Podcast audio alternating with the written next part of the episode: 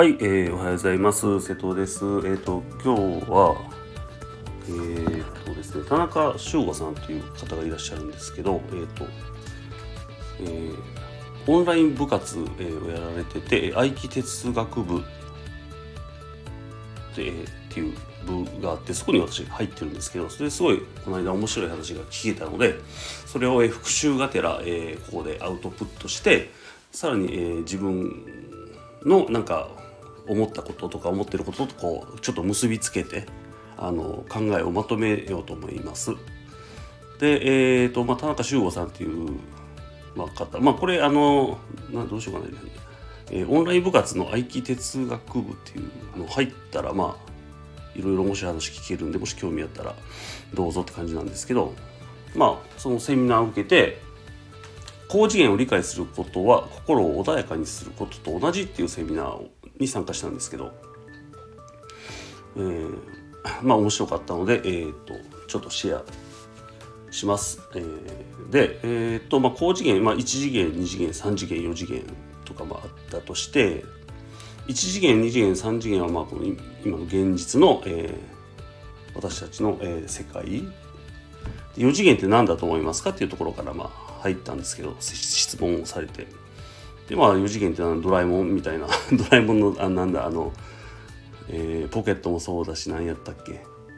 タイムマシーン乗ってとこ行く？あの感じあの空間が歪んだような感じイメージしかないんですけどって言ったらなんかもう一人の方がなんかまあ言葉とか、まあ、感情とか意識とかいうふうに言われてなるほどなっていう4次元ってそういう世界なんだろうなっていうのがなんとなくまあまあそれしかないですよね。まあそうなんだろうなと思って。でまあその4次元をに、えー人間は行くことは基本的にはできないんだけど意識だけだったらいけるからそういう訓練をしたら心が穏やかになるよという話なんですけどね。でまあまずその1次元のをなんか説明されてて1次元とは何かっていうのを、まあ、分かりやすくね4次元まで順番に説明していただいててよ1次元っていうのはあれなんですよ。あの例えばビル高層ビルの、えービルからビルへ一本のロープが、えかかってたとしてそこを自分人間が自分がまあ渡るっていう綱渡りするっていう状態ですね。線が一本あってその上を自分が歩いていくっていう状態が一次元だと。で前後の移動が可能になるじゃないですか。それが一次元。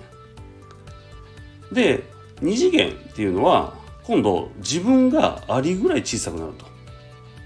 でロープの上でアリンコぐらい小さくなったら前後と左右の移動が可能になる。っていうね考え方ですね。自分を小さくすることによってその同じロープやのに前後左右の移動ができると。それが2次元だと。で3次元っていうのはもっともっと微生物くらいになる小さくなると今度はそのロープの凸凹とかを感じれるようになるから上下運動もできると。前後左右上下の移動ができる。これが3次元今の私たちの世界だということを、えーまあそういう説明してて分かるような分からんような感じだったんですけどね。でまあまあでもまあまあそうやなと思って。ということはその状態は変わってないんですよね。ロープがあってビルのビルビルとビルにロープがかかってるとしてそこの上に自分がいるんだけど自分を小さくしてるだけでその他は何も変わってないのに1次元2次元3次元おっとと取れました。3次元っていけるということなんでえーこれはまあ面白いなと思って、まあ、でだから何っていうことなんですけど。でまあそそうだと。で4次元っていうのはじゃあどうしたらいいかということなんですけど4次元っていうのはもうだからその人間のか体とか物体があったら無理だと。だからもっともっと小さく小さく小さくしたりしてもうプレスしてもう、まあ、何もない状態粒子みたいな状態になると4次元そこは4次元だということでそれがまあ言葉とかものじゃないんですね。言葉とか意識とか感情とかってまああの実際にほらあ表せないじゃないですか。あの物体として。言葉、えーまあ、言葉はまあ文字であの、ね、二次元で紙に書けますけど。っていうことですよね。でそのだからこの感情とか意識とかが4次元の世界だと。ただそれを操れるようになるための練習法とかをがあって。それは例えばですけど私だったら隣の部屋に例えば自分が演奏する楽器を置いてるとするじゃないですか。エレキベースを置いてます例えばね。そこに、えー、行くと、えー、そこに意識を飛ばすと。で実際に演奏すると。意識での中で。そういう訓練をすればまあそれってまあ想像妄想なんだけどそれをすれば意識を自由自在に操れるようになるよっていう話してて。でえっ、ー、と例えばそういう練習をして自分の意識が自分は場所移動せずに意識だけを移動させて、えー、まあ楽器を演奏したとすると。そういうことができるようになればそういうことができるようになればっていうかさなんていうんやろうなこれ僕そういう訓練をしていればどうなるかって言ったらここは大事でだからどうだからどう何なのっていう話じゃないですかこれって。だからそれが何なのっていう話なんですよね。でだからどうなるのっていうところがあってまあそれ聞いたんですけどね。聞いたらあの、まあ、結局そのあの心が穏やかになるんですね。このセミナーのこのタイトルにあるように心が穏やかになるっていうこうそれを意識してそういう訓練をすると。なぜかって言ったらそれってほら意識を飛ばしてるわけでしょ？意識を飛ばして瞬間移動してるわけなんですよね。でそれってだから要は3次元じゃできないことなんですよね。あの要は粒子にならないとできないというかちっちゃくちっちゃくならないとできないという。あのことなんですよね。で体をなくさないとできないことっていうかそのなのでわかるかな？まあいいや。なのでえー、っとえー、っとそれができるようになるとそうどうなるかですよね。どうなるかっていうのは心が穏やかになるんですなぜかっていうと例えば、えー、まあこれができるということは自分の例えば感情の粒子とかがすごく細かくなるで例えば砂時計をパッと裏返したらこうスムーズに落ちていきますよね。そういう状態になると。でそれが落ちない状態っていうのが粒子が粗い状態だと。いうふうに説明されてて。要はだから例えば怒りの感情とかがあるとその粒子が粗くなってこの砂時計が下に落ちない状態になると。砂がね。そういう状態やとこう要はぶつかって落ちないからあのそれで心が乱れると。だからえっ、ー、とそういう、えー、えっとねそういういいねうまいこと言えなくても、えっと、そういうえ、っとあなんや。そう。だから、えっと、粒子を細かく常にするように意識をすればあの例えば怒りの感情があってもすぐこ粒子が細かくなるので下に落ちると。砂が。なのであの心穏やかになる。っていうそういうイメージでいくと。要はだから例えばほら負の感情をぶつけてくる人とかいるじゃないですか。その時に一緒になんで例えばなんでお前にそんなこと言われなあかんね不愉快やわって一緒にぶつかってたら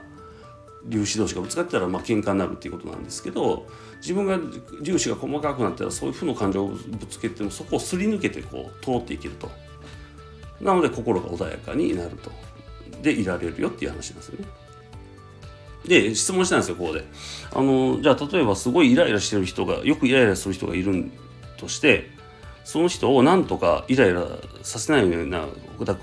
方に持っていきたいと粒子を細かくしてあげたいっていう場合はどうしたらいいですか？みたいなことを言ったらそしたらまずそのその人をイライラさせたくないとか、えーと、粒子を細かくさせたいとなんとかその人を何とかしたいって思ってること自体がもうぶつかってる状態やからでそれが悪いいい悪いじゃなくてぶつかってる状態やからえ、ー、とまあその田中さんだっただったらもっと粒子を細かくしてぶつからないようにしてその人の話を聞くみたいなことを言ってはって、まあ、だから聞いてこうそのその,、まあ、その聞いた内容によった解決策なり提案をするっていうようなことをおっしゃってて、まあ、だからまさに合気道とかそうなんかなっていうことですよね。なんかなんかそういう感じですよね。合気道もなんかちょちょろっと聞いたんですけどその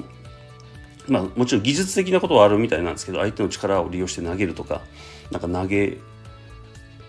まあ投げるまあとかでまあ護身術に使われたりはしてるんですけどもっと本質的にはそういうなんか、えーとまあ、投げようとしない投げられようとしないとかそういうところがあるみたいなんですよね。どっちかが投げる時に投げようとしないとかなんかそういうなんか要は粒子がぶつからないというかなんかうん。まあ、ちょっとうまく言えないな。まあでもそんな感じで言っててまあすごくあのなんていうかな。まあ面白い話でした。で、まあ、粒子を細かくしようと言いながらもこの間もなんかすごい腹が立ったことはあったんですけどまあまあ粒子をね細かくということですね。でで僕はさらに思ったのがそのなんか僕よくこういうなんか4次元とかちょっと分かんなかったんですけどなんかほらなんか抽象度を上げて考えるっていうことをしたらいいいいなと思っててそれをなんかちょっとあの発信したこともあるんですけど発信っていうのはこういう YouTube なりなんなりで言ったことあるんですけど要はなんか自分が辛いことがあった時にえー、じ自分なのそのピンポイントで抽象度が下がった状態で見てたら例えばじゃあまあ何でもいいけどもうめっちゃ好きな人に振られたとかあったとしてめっちゃ辛いじゃないですか。辛いあ俺俺はなんであんなに、まあ、例えば尽くしたのにもうこんなになったんだ。っていう抽象度が低い状態だとずっと辛いままで俺はこれからどうしたらいいんだみたいになるからそういう時はずっとこうずっと自分を引いてみて例えば地球規模で見て宇宙規模で見てというそのぐらいまで引いた時に見た時に僕が女に振られたのなんてどうでもいいなっていうのに気づくじゃないですか。そこだから前にあもうそんな大したことじゃないんだだから前に進もうと思ってまたそう自分の通り帰っていくみたいなそういうイメージをでなんかこういろいろなんか問題が起きた時はやってるんですけどそういうなんかなんか近いなと思ってそれはほら僕は言ってるのは周りの状況をこう広くして自分がそこにこう移動して上から見るっていう感じですけどこれは自分を小さくして周りを広くしてなんか粒子を細かくして何かをこう自分の心なりをコントロールしたりしようとしてるっていうところでまあなんかすごいなんかちょっと面白いなと思って。こういうなんかだから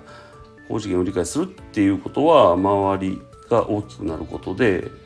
抽象度を上げるのと似てると思ったということなんですけどね。抽象度を上げるということは自分の周りをまあ広げることなのでなんかすごいなんか似てるんかなと思いました。そうですね、えー、ということでなんせそのこの言葉意識感情の粒子っていうのを意識して細かくしていけば相手の感情っていうのも冷静に見れるしぶつかってきてもシュッてなんていうかなかわすというかシュッてすり抜けちゃってなんていうかなだから一緒に怒ったらもうただの喧嘩になるじゃないですか。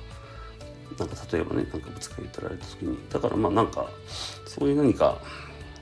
なんか相手の気持ちがすごい分かったり自分の気持ちをコントロールしたりとかがすごいしやすいセミナーしやすい思考になれるセミナーやったなと思います。はい、そういう感じであそれとあとなんかその例えばほら自分らって今3次元にいて何か説明をされたりする時に2次元の例えば紙に書いて説明する時に、えーまあ、紙に書いて説明とかされるじゃないですかなんかいろいろ。まあこれもだからある種紙ですよね。紙でこうやって説明してる状態ですけどそれなんでこれするかって言ったらなんかやっぱり理解しやすいんですって2次元のことって大体分かってるから自分たちが。